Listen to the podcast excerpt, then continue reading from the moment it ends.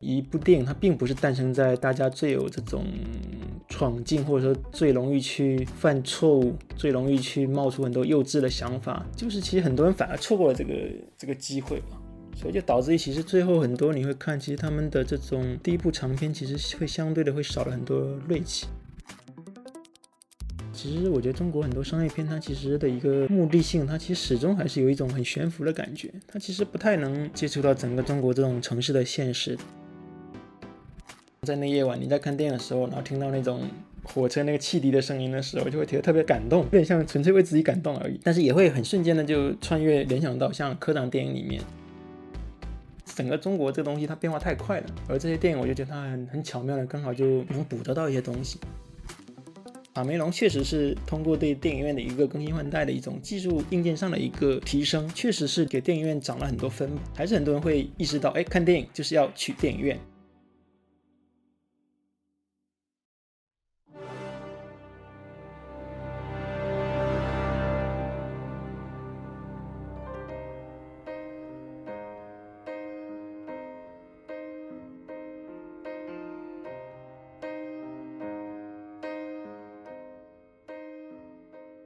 言之有物，不止硬核。大家好，欢迎来到新周刊硬核读书会 FM，我是主持人钟毅，好久不见。这是一期很特别的节目，也是我们电光幻影专题的第一期。我想我们的很多听众同时也是影迷，这个专题和电影有关，我们一边读书一边看电影。电影是很奇妙的东西，从一八九五年十二月至今，它已经走过了一百二十七年的旅程。与文学、音乐和绘画这样的艺术不同，它很年轻，却感觉和我们的距离更加靠近。幼年时候，我们会觉得它是魔法，我们会在荧幕前焦灼地等待着英雄胜利的最后一瞬。长大之后，我们其实还是会期待荧幕上的英雄，但是让我们记住的那些脸，却不只是英雄了，还有那些被故事里的爱恨情仇浸泡过的脸。电影的发展可以串联起太多的故事了，从欧洲到美洲。再到亚洲和非洲，电影让这些地区变得很具体，不同的故事从剧本变成了影像，在这种转变之下，也显示了不同区域的创作逻辑和产业模式。就像李宗盛那首给电影人的情书中所唱：“电影是以身外身做梦中梦。”从某种程度上来说，电影完成了我们的梦。在这个专题里，我们会去重访那些我们曾经有过的梦。本专题的第一期节目，我们请到了影评人穆威尔，他今年出版了一本非必要清单，这是一本影评集。他已经迟到了三年，本来是三年前穆威尔写给自己本命年的一份人生清单，但是因为种种原因，他迟迟才到来。在看过各类网络上的影评之后，我们就会发现穆威尔的这本影评集里边的诚恳非常的难能可贵。借着他的这份清单，我们一起进入电光幻影之中。穆威尔好，和听众朋友们打个招呼吧。Hello，大家好，我是穆威尔。先从这本书的开头说吧，这本书的开头是你写的序言，然后我觉得在这个里边你非常。常谢非常丧气吧，但也是很真诚。你之前活跃于论坛、豆瓣，现在似乎那个更新的频率有减少。而且这本书里边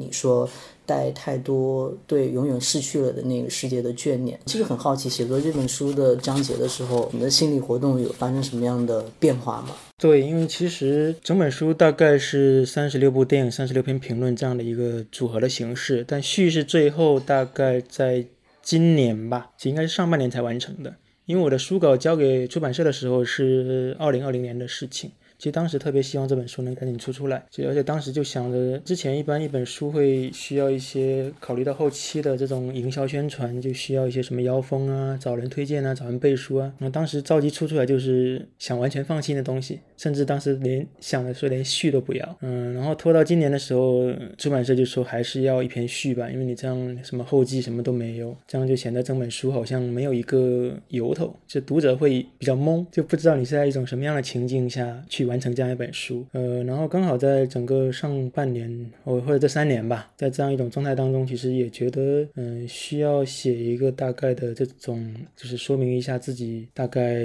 以什么样的一个心情来写这本书，以及它纯粹在三十六这个数字的背后还有什么更多的一个含义，然后刚好也是本命年。然后才有冒出来说要为本命年大概留下一个所谓的人生标记的这样一个很很奇怪的这种这种念想，但是就发现很多事情就交织一起，就这样捆绑在一起了。嗯，所以其实，在当时很着急出这本书，以及到现在书实际真的出来之后，确实就可能别人不太感觉得出来，但其实对我来说，其实是已经发生了很大的一个变化。在目前这个此时此刻的话，其实对大家来说，呃，这三年也是一个非常巨大、很剧烈的一个变化，是有这样的一个背景。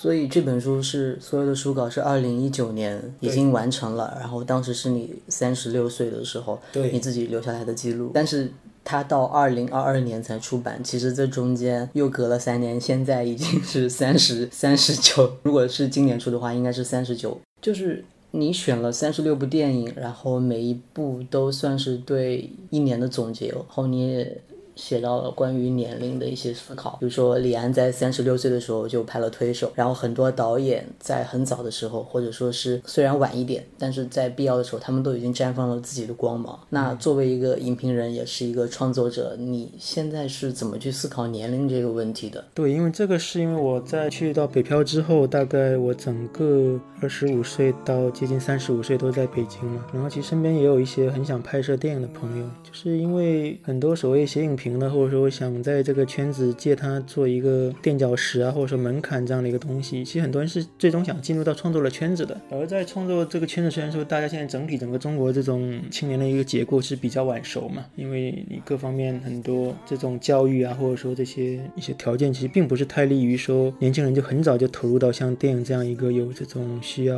嗯风险啊，还需要一些资本的里面，其实它不是那么友好。可能就很多人要到像嗯远的不说，类似于像成尔啊，或像乌尔善他们这些比较科班教育的，其实也是熬到后面接近快四十岁，或者才比较能被大众知道或者接受。像乌尔善也是拍了很多商业的广告嘛，就其实他需要绕很多的一个远路。才能真正后获得一个，无论说你是想绕开那种资本的一个捆绑，或者说想自己完全按照自己的意志来行事，其实需要比较多的时间去做这样的事情。所以就导致一说，我现在到我三十六岁的时候，发现身身边很多接近三十六岁的朋友，还有电影的梦想，还想当导演，但实际上无论说是已经有剧本了，还是说已经实际上已经快很接近拍摄了，但最终还是没有还没开始拍。然后其实经常跟他们喝酒聊天，大家就会聊到这种类似于年龄的问题啊，嗯，然后像我提到像二十六岁就拍。那个公民凯恩，那个个奥逊威尔斯，然后这个当时很多的感慨是，广州一位导演叫云中李云波，他拍了像《呼吸正常》，然后像《珍珠》，是他当年他在他大概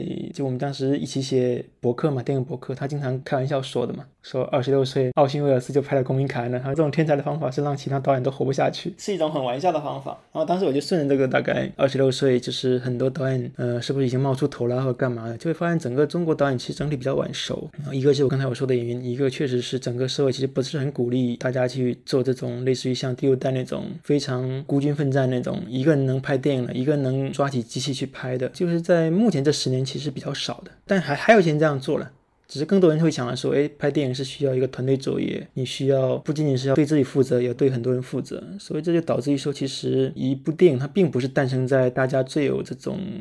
闯劲，或者说最容易去犯错误、最容易去冒出很多幼稚的想法，就是其实很多人反而错过了这个这个机会吧。所以就导致于其实最后很多你会看，其实他们的这种第一部长片其实会相对的会少了很多锐气，这是我个人的看法。呃，实际上会觉得说是不同于说我们在写作这种圈子，写作可能很多，你像后面有很多人，其实他到六十七十八十，虽然也比较少，但还是有这样的一些作者能够冒出来，就有些高龄的这种作者嘛。而实际上在像电影圈，我印象中没有，就过了五十其实很少。像我在序里面像大概提到，像哈内克，最近北京应该有在做。他回顾展，他是已经很很晚了，接近五十岁才，但他因为他之前有在剧场做过很多很长时间的那个，所以就是他在电影圈，我的意思是，他其实对年纪比较大人是不太友好的。其实这样一个很奇怪的感慨。我记得本阿弗莱克和马特达蒙拿那个奥斯卡的时候，是他们二十对二十四岁的时候吧？对对对，其实他们就是。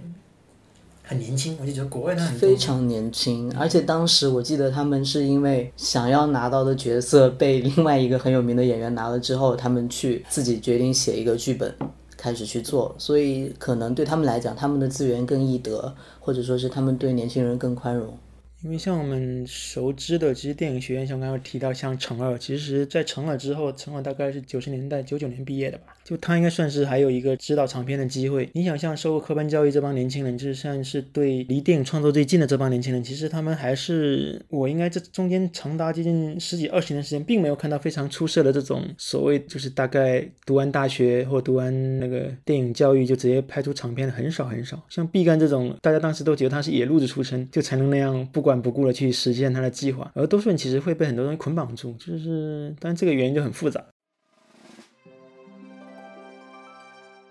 可能听众不太知道穆维尔现在生活状态，他现在一个人住在佛山，就是在广州边上的一个小城。来到这边是一个非常舒适，然后有很多咖啡馆，有很多年轻人。然后我们在一家书店里面做这个博客的录制。那其实对我来讲，可能在一个怎么讲呢，不算是一个那么固定状态的人，反而是嗯保持年轻的一种。方式，但是我很惊讶的就是这本书里面提到的，就很多内容会让我读起来非常难过。我也不知道怎么说，也不是确切的难过，就是一种很萧索的氛围。整本书我读起来啊，但是又可能会有一点点温暖的东西。那整本书的构思，比如说你要每年找到一部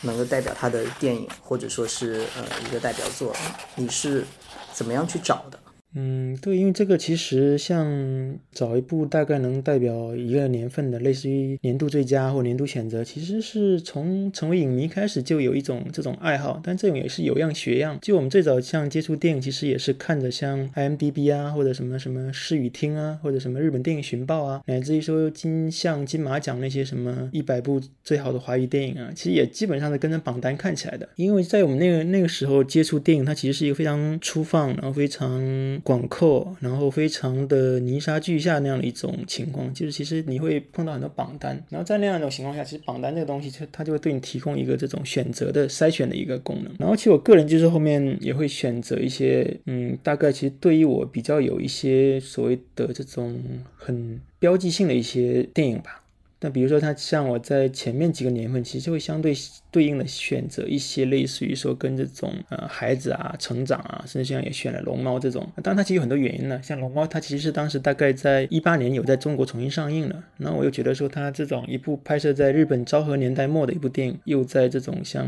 平成年的这种。结束的时间又在中国上映了，但它同期其实还有像银次郎啊，还有很多电影都在上。我只觉得那样也很有意义，就是觉得说，因为你在过了这种小时候和这种青少年时候，其实一般人是不太会再看宫崎骏或者吉卜力这些东西。但是因为它以一个很奇怪的时间点出现在我面前，我又觉得说有必要把它写下来。但其实首先是因为它重新在中国上映了，然后又觉得说它很适合放在八八年。其实从八八年整个年份来说，你要从真正电影史的角度来说，其实是不会写到它的。所以其实这种选择其实是呃，但它本身我觉得它。是非常有代表性的，因为毕竟像吉卜力这种宫崎骏都把它选择为吉祥物了。但事实上，我觉得它更多其实是跟是我个人的一个选择，以及说类似于像末代皇帝也是啊，或者像这个牺牲其实也是，其实里面都有跟小孩子有关系的。其实在这个时候，因为比如说我是八四年出生的，然后到八八年，其实整个自己还是一种呃孩童的状态。其实对我个人而言，我在整个九十年代之前其实是没什么记忆的。但是在这个选择时，我会突出几部，其实跟小孩小孩子啊，或者有这种孩童角色有关系的。嗯，然后大概比如说，OK，到了像八九年开始，其实就开始出现了一系列的是我很喜欢的导演，像考里斯马基啊，像阿巴斯啊，还有像瓦尔达，嗯，以及像那个维克多·爱丽丝，甚至后面像那个伍迪·艾伦这些，其实大家都会比较熟。比较有意思的是，我后面发现，嗯，我在深圳做了一场活动，然后发现，哎，好像。我选择这导演里面，就在我大概上大学时候，我们看了一套碟，应该是在盗版碟时代很有名的，叫《十分钟年华老去》。然后它有分一个呃小号片和那个有有那个东西，其实也是导演那种合合集嘛。是陈凯歌。对对对，百花深处。对，然后就发现，哎，在小号片里面，他应该大概那那套里面集合了应该有七个导演，然后其中有五个导演，其实我书里面都选了的。但这是我后面才发现的，大概就会回想，哎，那我其实应该也是按照一个这种我潜意识里面，就是很多人就说，哎，为什么会选伍迪·艾伦呢？为什么会选蒋木许啊？因为其实像蒋木许都是比较偏的，以及一般人不太会选择像离魂一刻，或者说像子弹很会百老汇。但事实上，就是我刚好就发现，可能是因为我当时看了像这个十分钟年华老去，因为那时候大概零一零二年是我刚上大学。那也是刚接触像盗版碟这种东西，然后可能那时候看的时候，这些导演对我来说就是那种如雷贯耳，就是那种非常经典的这种存在，下意识的其实就选了他们作品不。知不觉的被对，但其实我自己后面没有发现，这个重合率有点太高。像他那个小号片里面七个导演，我选了五个，就可能没有选的一个是文德斯，还有一个是谁来着？其他都选了，所以我觉得这个命中率我自己也挺吃惊的。其实，之前是在北京生活了十年，嗯，接近十年，对，对，接近十年，后面又到成都，然后也到了其他城市，也会经常去外面旅行。就是你会觉得城市和电影的关系是什么样子的？因为这本书里面是按照时间或者说是按照你个人的喜好来讲，那有没有去下意识的去关注一些和城市相关的内容？嗯，有的。其实像刚才我们那本《浪迹》就刚才讲了，其实四年前的吧，一八年出的，也是在三联生活书店出的。其实那本书我大概的一个，嗯、有点野心太大了，承载不住那野心。其实我就画了一张所谓的中国地图，就我大概有针对大概每个省或者这种一些在当地出现的电影，然后会去进行这样一个有针对性、有目的性的一个所谓的结合旅行和电影的这样一个写作。但市场后面会又会觉得说，好像这个这种选择有点过于刻意，它比比较像我们那个很多人在做这种像电影朝圣啊，我看现在像今年很多在金马奖，他们还是有在做这样的一个事情，会觉得。对，大概是像《浪迹》这样一本书，其实是有结合像摄影、旅行还有电影，其实刚好我个人非常感兴趣的三个话题。然后其中其实有提到很多像有发生在北京的一些电影啊，或者说发生在湖南、发生在凯里，甚至说发生在像昆明这样的一些城市。呃，但事实上在写那本书的过程当中，其实有发现，其实中国更多数的电影其实发生或者说有趣的电影，绝大多数都是在县城及县城以下。当然，它有很多电影其实集中在像我刚才说的北京，像我刚才提到像实习学的单车、蓝雨或者什么那些，其实。但是也会过于局限在，尤其局限在北京。其实上海，其实你后面很认真找上海的电影也并不多。四九以前都在上海，但是四九以后跟我们年代比较近的，其实反而且很少，尤其到两时代。但我觉得它是，就是我们现在对城市或者说是对一个对电影地域性的关注是更多了还是更少了？因为从毕赣从凯里出来，或者说是前两年非常多的和南方有关的电影，不管是杭州那边，呃，还有广州，包括深圳，都有一些青年导演在去做类似的事情。然后在文学上也好，也有体现。比如说今年我非常喜欢的林兆，他的那个《潮汐图》，我会觉得好像似乎大家这两年是有意识的去把自己身边的地方的东西会去掉一些。那之前为什么就感觉整个是断了的？嗯，对，这其实也跟一个，我觉得很多像中国，你刚才像提到《小时代》，其实我觉得中国很多商业片，它其实的一个目的性，它其实始终还是有一种很悬浮的感觉，它其实不太能接触到整个中国这种城市的现实。但城市本身它有一个问题，就是像我像在《浪迹》那本书写到，像北京，其实你会发现它后面是一个很平摊、很无序、很那种无边无际的那样一种发展形式。然后就也很多其他城市其实会后面很长得一模一样。其包括县城其实也是，就中国绝大多数城市都有一个什么所谓的 CBD 啊、步行街啊，就一旦你没有办法从类似于像语言啊这种非常根本这种习俗的角度去入手的话，如果你只是呈现类似于说像《小时代》那种所谓的城市的景观啊，或者是那些街道什么，其实你会看不太出很多特别明显的差异。但可能最最有名的应该是重庆，其实重庆它本身因为它就是这种在一个地形和建筑对让它看起来很魔幻，所以很多电影选址在那边。对，就是很多导演他一般就会从这种比较视觉化角度去做这个事情，但其实绝大多数城市因为经过这样一个非常剧烈或者非常迅猛的发展，其实很多城市其实它是没有这个辨识度的东西在了，以及绝大多数人大家都在重复一个说，呃，不断的像类似于往北上广深这样一个发展，这种所有人都往那边去漂移去移动，其实很多人也在慢慢失去对自己一个原来出生地这样的一个熟悉感吧，或者可能这个你也不是说是主观上的去失去，而是说它被动的，像我们这种从城市底下的，从乡镇起来的话，其实在你回头去看乡镇这样的地方，其实也已经非常面目全非了，就是已经不太能够去感受到。像刚刚说到的地域性的问题，我一直比较感兴趣。比如说之前贾樟柯拍《站台》，还有毕赣拍他的家乡，都会受到一些批评，说我们为什么要把我们的目光集中在这个地方？但事实上，我觉得可能我们大家会有很纠结的时候，比如说某个导演他只拍城市。但中国的城市是千篇一律，有可能是这样子，它不能排除地域性，反而是更下层或者说是更乡村的地方能够显示出它的一些特征。那当我们拍这种特征的时候，导演又容易比较容易受到批评。你是怎么看待这种矛盾的？因为事实上，我觉得很多像贾樟柯在他的假想里面，其实也有提到说，他类似于在国外海外放映，然后就受到这种一些很年轻人的质疑，就是为什么要拍中国的那一面？那就在很多我们现在所拥有这种主流这种话语叙事里面，会觉得说有一些东西就代表是光明，或者说是中国实力强大的里面，有一些所谓的影像部分，或者说接近纪录片那种东西和真实。产生非常强大连接那东西，他们会觉得说那一个一些东西可能是不是那么好的，或者说就不是那么应该拿到国外啊，或者说拿到这种电影院去放的。但事实上，我会觉得说，其实这种观众其实他有些时候就跟在所谓的抢占这种道德制高点一样，其实他有点过于说有点代替这种创作者去做一些这种比较无聊或者比较官腔的这样一些这种评判。事实上，我觉得很多导演他在包括其实跟写作一样嘛，很多人其实可能从第一步开始，他就会说先从自己的切身经验去切入，这个其实很常见。其实我觉得作为电影的话，提到像科长或者说像毕赣，他们本身一个是在一种非常独立的情况下，就意味着说他们的整个呃资金啊各方面这种人手啊，其实是会非常不足的。就你就不要跟这种走商业类型片或者说像香港这导演比的，这意味着说他就必须限定说他们要在一个自己相对比较熟悉、有人头比较熟的，在这种地方你才能把所谓的所有的风险。啊，所有的预算啊，或者说所有会出现的复杂情况，你都能降低到安全可控的情况，而这个其实是。很多人不会从站在这种拍摄角度去理解的东西，而只是说，哎，你为什么这么痴迷啊？为什么很喜欢这种什么讲这种方言啊、乡下一些语言？但事实上，确实这个东西其实本身，如果我们站在一个更大角度来说，其实这些语言，包括像粤语片，其实也是啊。像我们现在很多人看广东话，其实就是香港电影，其实也都会追求说是要看原版的嘛。因为其实这个东西倒不是说它会直接导致说你对一部电影的一个评判就发生很根本性的一个改变，而说他每个演员他自身带的那种感觉，其实是因为他是在。现场他应该大都是在讲那种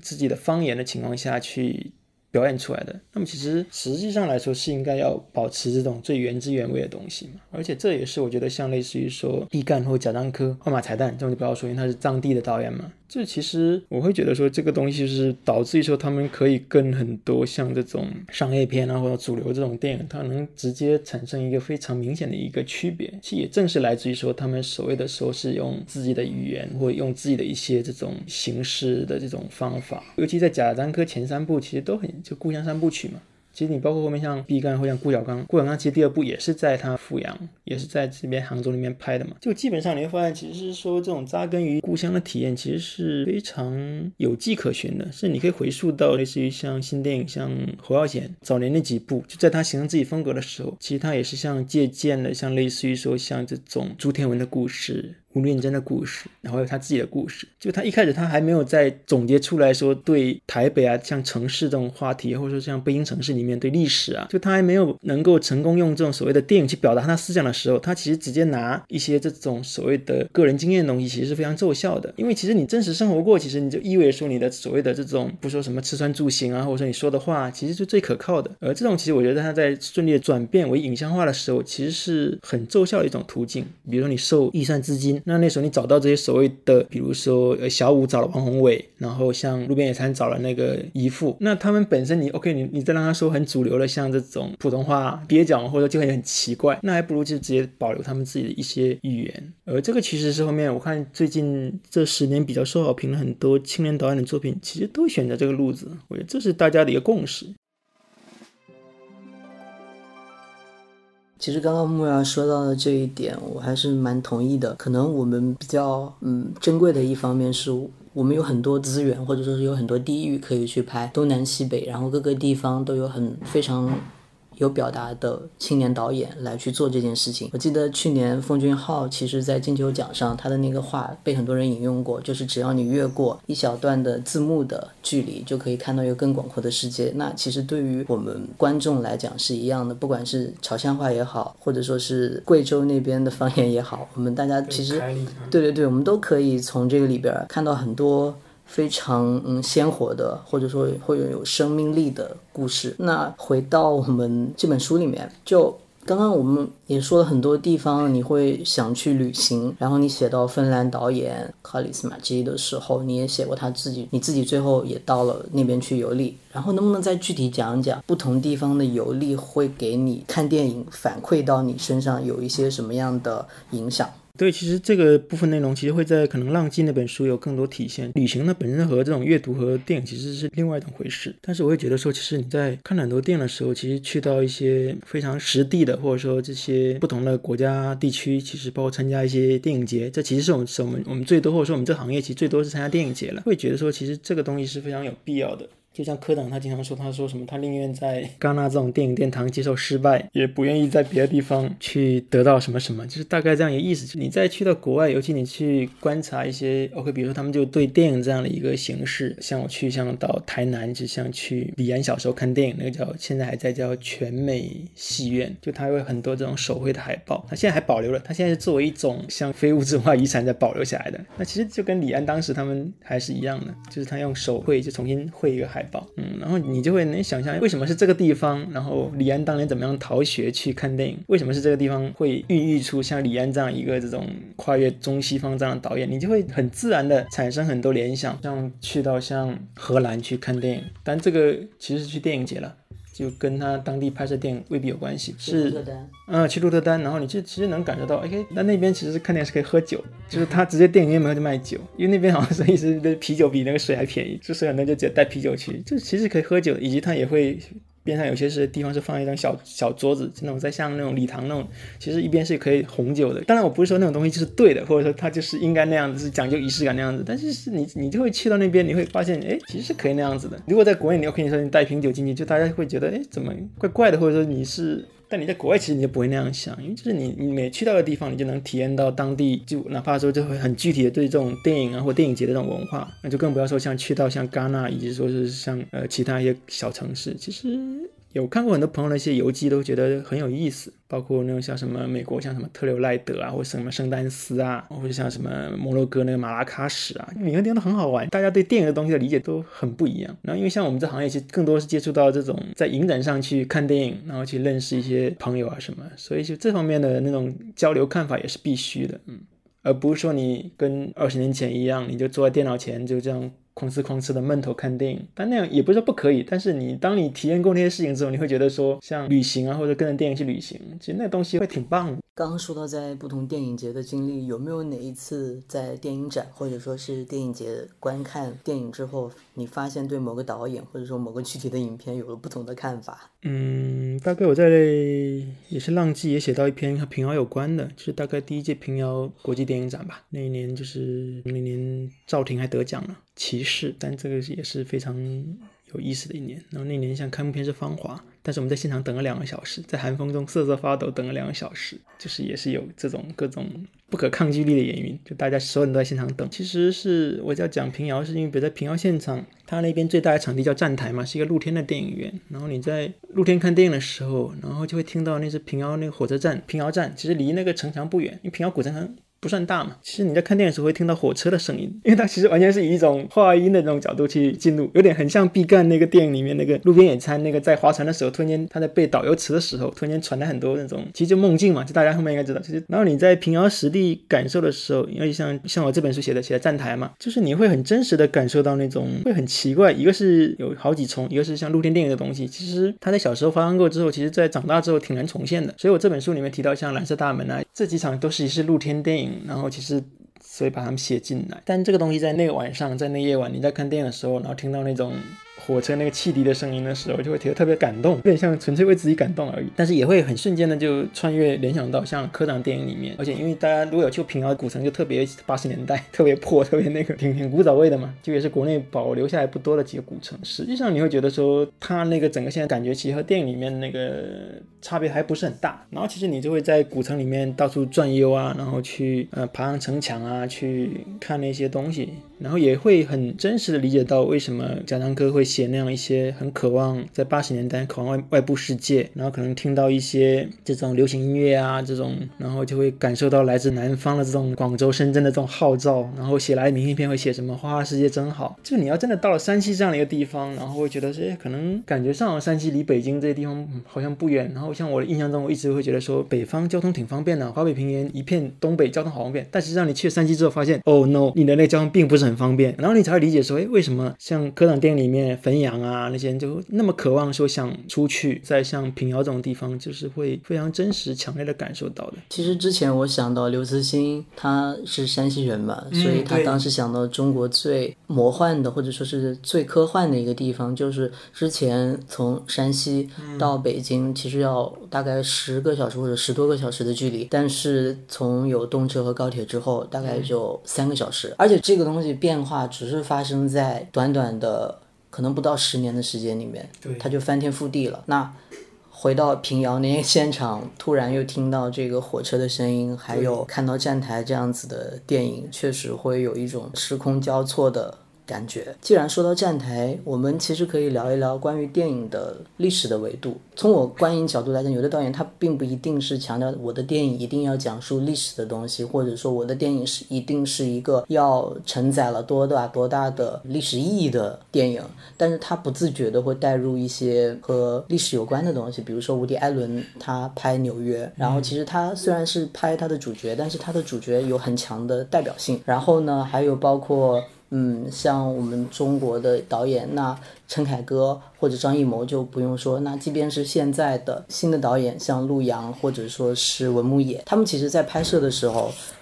即便他们说他们和历史无关，但是能够看到他们身上有很浓重的时代气质，他们的电影也有很强的记录性的意义。你是怎么去看待电影的这种，嗯，怎么说呢？就是电影的历史的维度。这个问题，我就其实第一时间想到的是，也是我九十月份看的那个施之玉和拍杨德昌和侯孝贤的那个一个纪录片，就他就也最近刚有资源，大家可以找来看一下。然后它里面刚好就画了一张台湾的那个，像咱们上历史课一样，哎，一八九五年马关条约，然后什么一九四七年那个二二八事件，然后什么一九四九年，然后像那个什么解除戒严，他大概画一张图。然后其实细心的这种影迷，其实大家就可以按图索骥，你就可以发现，哎，有很多电影就刚好发生在那时间点，像侯孝贤，OK，你像他最好是。时光，它其实就是大大概有三个时间点，它会把那时间标记出来。就不要说像它什么童年往事也是，其他都有个大背景。恰好就是因为像台湾或香港这种比较。小的地方，或者比较大家其实直观的感觉到是它的整个历史的变动是比较波折的嘛，所以就导致说它的很多电影，就大家有时候经常说为什么要做这种什么呃政治解读啊，或者不许联想啊，那事实上就是因为它本身这个它就身处在这种历史漩涡当中，就它的表现就特别强烈。所以这是如果具体到我这本书里面，像是我为什么会在大概九六和九七年选了《甜蜜蜜》和《春光乍泄》啊，当然也是因为刚好有又重新看到了，但是我又觉得说九六和九七年就是不言而喻的，就是对香港也是比较重要。的一个年份，那我又觉得说它里面的那些人物啊，那种颠沛流离的感觉啊，或者那种就好像迷失了方向的感觉啊，其实这个也已经有人有很多个很多解读嘛。那这个也是我会觉得说，相对来说，像《甜蜜蜜》是最能代表陈可辛，但陈可辛也讲了很多移民的故事，或像张婉婷啊，或者像呃罗卓瑶啊，其实都大家香港很多，因为它本身是一个那种类似移民城市这样一个概念嘛。但是我会觉得说，像《甜蜜蜜》它其实刚好又兼顾了像咱们大陆啊，然后又有又到香港，又到美国，它有一个很大的一个时。空去讲历史这样的东西，就他也没有说摁着你说要去怎么样去读解历史，而只是说通过一些很很琐碎的这种，但看起来不像爱情故事的爱情啊，就他会用一些比较比较就跟咱们这种寻常人的这种本能的东西有关的，他会从这个角度去读解。包括其《春光乍泄》也是，从后我再看，我觉得《春光乍泄》就非常非常有历史维度啊，应该是最有历史维度的一个王家卫了吧。所以就是像呃书里面这样写也是。因为它本身是一个按照一个这种嗯纵向的一个时间坐标来写嘛，就类似于像其实末代皇帝其实也肯定会有会有这个东西，以及像黄土地其实也是，但它更多其实针对是一个电影史的一个东西，但它其实每一部电影它都有对应一个非常具体的一个时间年代，包括我像刚才提到像呃那几部讲北京的，其实这个也是我很后面才发现的，嗯，其实它也是。讲了大概也是两千年左右的那个北京，但是其实你在以前看的时候，你完全没有意识到，你会直接只是哦，这是一个发生在城市里面的故事。但你后面现在看的时候，发现哎哇，北京当时是那样子的吗？在那个什么奥运之前，或者在亚运会之后，北京的时候就是其实就变化非常剧烈，就有点刚才你像刚才说刘慈欣那种，它的变化是可以，但是它就在过于短的时间之内，它就发生了，而就是快到你其实意识不到。而其实它电影有些时候它就刚好很无意识的，像蓝宇，它也只是呃在。拍摄到那种诶街边那种空镜头的时候啊，很无意识的记录下来，像北京的一些三环呐，或者那时候的一些高楼啊，其实它通过那种形式记录下来的。其实包括像十七岁的单车也是，就它里面拍下来那些胡同，当时甚至没有意识到说它是到底是在哪里拍的，只是感觉它是一个呃像青春片一样，就好像是放在哪里都可以。但是让你从现在的去理解，它就保留了那个在很特定的时间点，而且是不可以复制的，但它就很意外的保留下来了。但是我想，这个其实对很多导演来说，他们也没有意识到，因为其实整个中国这个东西它变化太快了。而这些电影，我就觉得它很很巧妙的，刚好就能捕捉到一些东西，而且也确实能作为比较脍炙人口的这种电影，也能够被大家留下讨论。其实莫拉现在写的这本书是一个影评集，那我们现在很多时候去找电影的信息的时候，最先打开的是豆豆瓣或者知乎。这样的平台，我们会去上面搜一些对电影的评价。我们也把那些非常私人的，或者说是一些自媒体的文章，当做一个影评来看待。想问问木二对现在的影评的写作有什么样的看法？以及因为这本书是一个非常私人的记录，你是怎么样去理解市场也好，或者读者也好对影评的这种需求？因为从整个。中国这种所谓的有迷影文化或者说有影评这种文化，其实虽然它好像可以追溯的很早，你可能从民国的时候，其实很多类似像费穆这帮老导演，其实都有写影评的习惯，但那个时候大家一般不会追溯的历史那么早，而是说。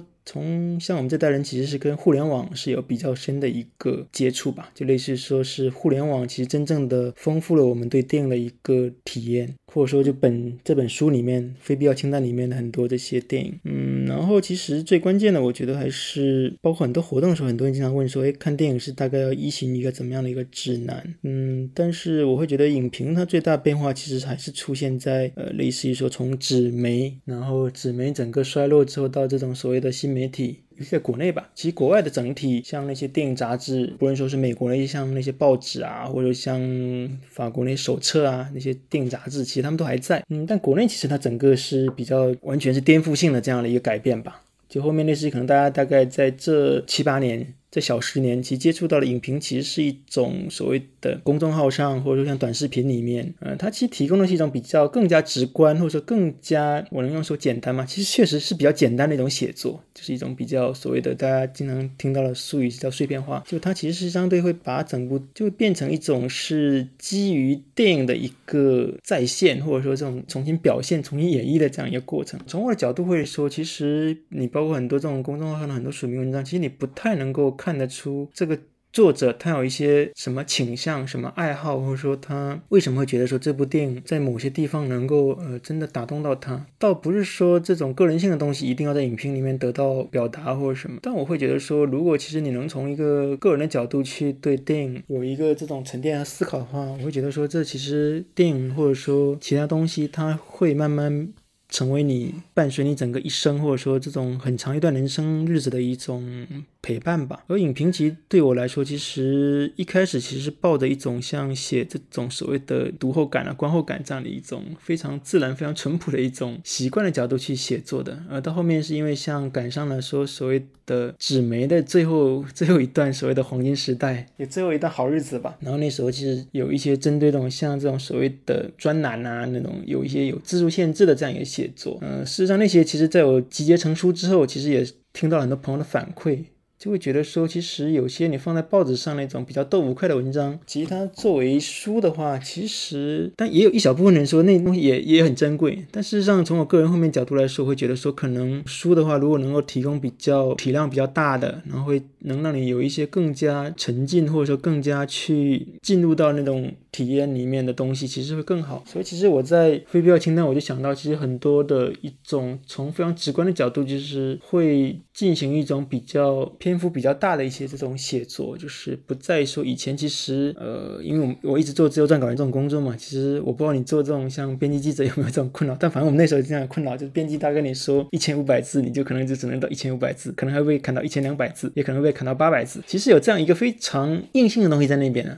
但实际上，其实到这本书，我就给自己完全不设限制。就像我在序里面说，其实我也不设这个题材啊，也不去做这样的一个自我限制啊。就有很多篇，很多朋友说，其实你这个其实就随笔的，你这跟电影好 像没什么关系。我说对，我说其实在这本书，其实我会做这样一个非常个人化的一个东西。然后因为我自身自己是经常也有写公众号，其实我也大概有些时候也不是说你的标题一定要很耸人听闻或者什么样子的，但事实上确实在这种有大量的信息、大量电影信息的情况下，其实你只能通通过这种非常耸动的标题，或者说去满足到更多人的这种需求的去做这样的一个妥协。那其实具体到书的时候，其实我觉得这种东西就完全被抛弃掉了。就我会完全说以自己的这种方式来写，去对一部电影做一个非常个人式的一个评论。这也是我觉得这本书对我来说最珍贵的地方吧。嗯，所以在读的时候，我会发现，对我来讲，我对。音频的想法是我能从影评里面学习到一些东西，但有很多时候我会很失望。但可能读木卫二的这本书的时候，我会发现，可能它不是我期待的那种。怎么讲呢？有很多电影理论，然后告诉你一个电影史什么样的脉络，但是它很自然的把之前木卫二的一些阅读史也好，或者说是个人经历也好，串联起来之后，你会发现它有很多很好玩的，或者说是值得我们去怎么讲呢？去写作的时候，甚至可以去学习的地方。比如说你写芬兰导演的时候，你会先。写到村上很喜欢他，然后你自己走在那边是什么样的感受，然后再回到他电影本身。其实这样一个影评会对我来讲会比较自然，他没有最开始的时候告诉我一个这个电影讲了什么，然后他要表达什么，或者是导演是一个什么样的人，再或者是像自媒体风格的是豆瓣九点几，然后呃什么这本电影刚出就爆了，这种可能对我来讲吸引力已经没有那么大了，反而是这样子的写作会让人觉得非常的亲切。或者说是非常的难得。作为一个文字工作者，我不知道你你有没有去观察过你去评论的那些导演。在我看来，好像很多导演他都有会自己写随笔，或者说是写小说也好，散文也好，都会有输出。比如说像赫尔佐格，然后比如说像贾樟柯，那他们的对文字的驾驭力是非常强的，他们也有很多的锤炼。你是怎么去看待？那些导演的影像和文字的关系，还有一个我的观察不一定对，就是那些呃怎么讲呢？作者属性更强的导演，他更愿意去写一些文字性的记录的内容，或者出版的东西更多。包括像我们现在经常去读到的某些导演的影评也好，还是怎么样，徐浩峰也是一个代表。你是怎么去看待这层关系的？文字影像之间的关系？对，因为这个其实，呃，从非常电影术语的角度，就经常大家说什么文本或文学性，其实对很多作者导演来说，这个东西它其实是不可或缺的。就是像国内非常典型的，大概应该就是像贾樟柯，还有像呃徐浩峰，像万马彩蛋，就他们自己自身，或者说像李长东，就他们自身就有进行这种类似于说小说或者说类小说，有一些非常长的这种积攒。就科长这样开玩笑说，他抽屉里面藏了二三十个之前已经学生在写好的作业，就是所谓的他的应该是习。做，但事实上他可能会觉得很成熟，他其实是可以翻出来用。所以你也会发现，就像呃万马财旦或徐浩峰，他们其实有非常多的短篇小说故事。这种其实他们在自己改编自己的这种。成为电影的过程当中，他就会非常的呃信手拈来，嗯，然后在我觉得最有意思的就是一个电影作者，然后又同时有很多文学作品输出的。我觉得最有意思的情况是在日本，因为日本大家知道它本身是一个阅读那种所谓的这种人均这种所谓的占有率是非常强的一个国家嘛。然后其实它你像看《四之愈合》。对，尤其在咱们大陆非常非常多的出版物，然后它很多有意思的就是它要么是它是先有电影，然后再改编为电影小说，或者说是倒过来的，就是日本其实有非常非常多的，尤其像推理类的那些，基本上日本有很多文学奖，然后它基本上很多几乎在当年度或下一年度，它就会很快的被买走改编权，就会被变成影像化这样的一个。东西，嗯，然后其实这个是我观察到，我觉得就特别有意思，就是我是又觉得说，从失之愈合的角度，其实，在咱们中国就不太会有人去实践这东西，因为对大家来说，出版是一个比电影行业，但电影行业现在很惨了，但现在出版行业一直大家都觉得说很惨，包括开书店其实也是。但恰好是在日本，它因为有书店出版这样一个非常成熟、非常没有被打断过的一个传统，导致于说像失之愈合他们这帮导演，他们其实是会利用更多的渠道去影响到更多人，就是以前像我们。刚开始写评论的时候，大家还有这种所谓的奥斯卡情节，但你发现在这十年里面，这个东西没有了，因为大家现在觉得可以自己玩，就是我们电影其实可以取代一切，电影其实可以。囊括一些电影也可以给你带来非常多的这种所谓的东西，而至于说所谓的在出版物啊什么，它其实变成一个完全可以舍弃掉的，就变成是像我刚才提到像这几个像科长啊、万马彩蛋，其实变成他们非常个人的一种，是他们从整个成长起来的时候，他们一直保留这样对文字的一个敏感性，他们才会坚持的东西。而中国实际上确实一直没有这种非常系统的把整个电影的这个行业这种去每个行业去拆分开来，但这个原因背后有很多可能是对咱们整个所谓的。版权这东西并没有一个很好的保护啊，或者说并没有给这种创作者有非常多的这种回馈啊，就类似于说像书的东西，它并没有说跟电影行业有一个非常好的互动，以及像我观察到像类似于说整个这种原创的配乐啊，就但凡跟原创东西有关的，其实你都会觉得说还挺欠缺的，有点像感觉电影好像把这些东西全部给吞噬掉了，导致一说电影以外这些东西其实很好像不是那么被人重视，当然所以就这也是导致说可能像科长啊这些，他其实你会觉得他挺难得的，包括我像上次在放手做活动，其实像。张艺谋或陈凯歌，其实他们也是很早年的时候就才留下那部作品。等他们真正的转为这种影像创作者之后，他们其实就会把文字的东西给完全抛弃掉。对，我们就说到流媒体，刚好我也想到这个问题。就比如说，有很多的大导演开始去和流媒体合作，因为他们已经发觉，可能现在的电影屏幕。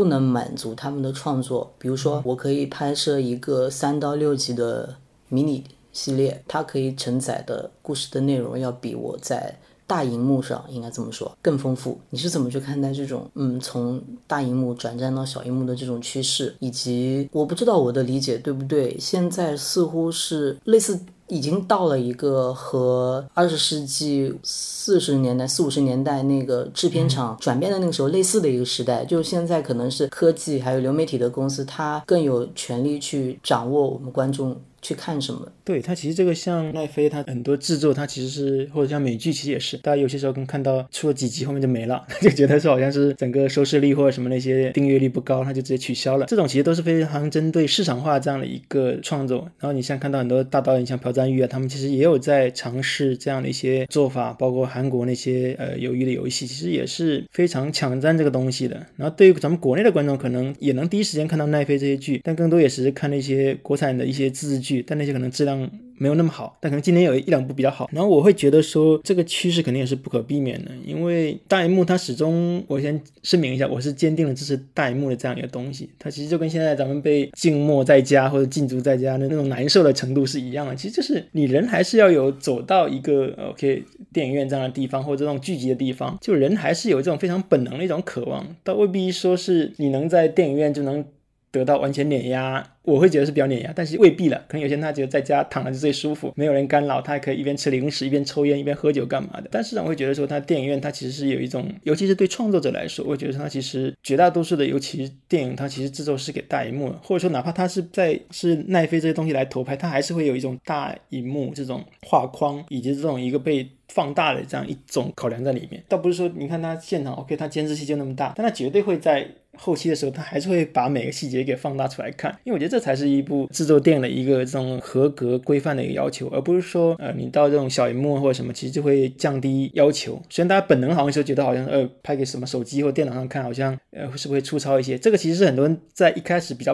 排斥美剧或排斥那些自制剧的时候是这样的，但是后面你发现，我靠，美剧制作都比电影还精美或干嘛，就一点在制作工工艺上一点都不逊色。一说很多后面那些制片厂那些电影啊，但是我会觉得说是因为你整个这个所谓的这种点击量啊，或者这些所谓的观众人头数啊，用脚投票啊，它是往流媒体走，那你确实就只能跟着这个地方走。包括后面很多人，我看在那个漫威和那个斯科塞斯有一些争执的时候，很多人就说漫威其实也有好的地方啊，他还是通过这种奇观东西，还是把观众留在电影院的嘛。这边观众对斯科塞斯来说是误入歧途的一波观众，但是让等他们过了青春期，过了三十岁，OK，他们还是会喜欢呃蜘蛛侠、蝙蝠侠这些，但可能他们也会同时说，哎，电影院还在放其他什么电影，他。也会想去看一看，就他们还是抱这种比较乐观，就是说很多电影还是要去电影院看嘛，尤其这种特效大片《阿凡达》马上要上映的这种，就这种其实肯定是 OK。有个人说，哎，我这手机里面有这个电影，那你觉得说我要去电影院看了，而且要看 IMAX 的，尤其当你像我们这一代人，其实经历过像卡梅隆对三 D 的一个革新，我事后是很讨厌三 D 了，因为后面很多伪三 D 或者说国内电影有很多这种一些比较龟毛的操作，什么灯泡不够亮啊什么的。但事实上，在那个年代，其实卡梅隆确实是通过对电影院的一个更新换代的一种技术硬件上的一个提升，确实是给电影院涨了很多分吧。还是很多人会意识到，哎，看电影就是要去电影院。但后面可能现在流媒体就是说，哎，看电影你在手机上也能看，其实就制造两种给你的这种所谓的舒适度或干嘛，但看你怎么选择呢？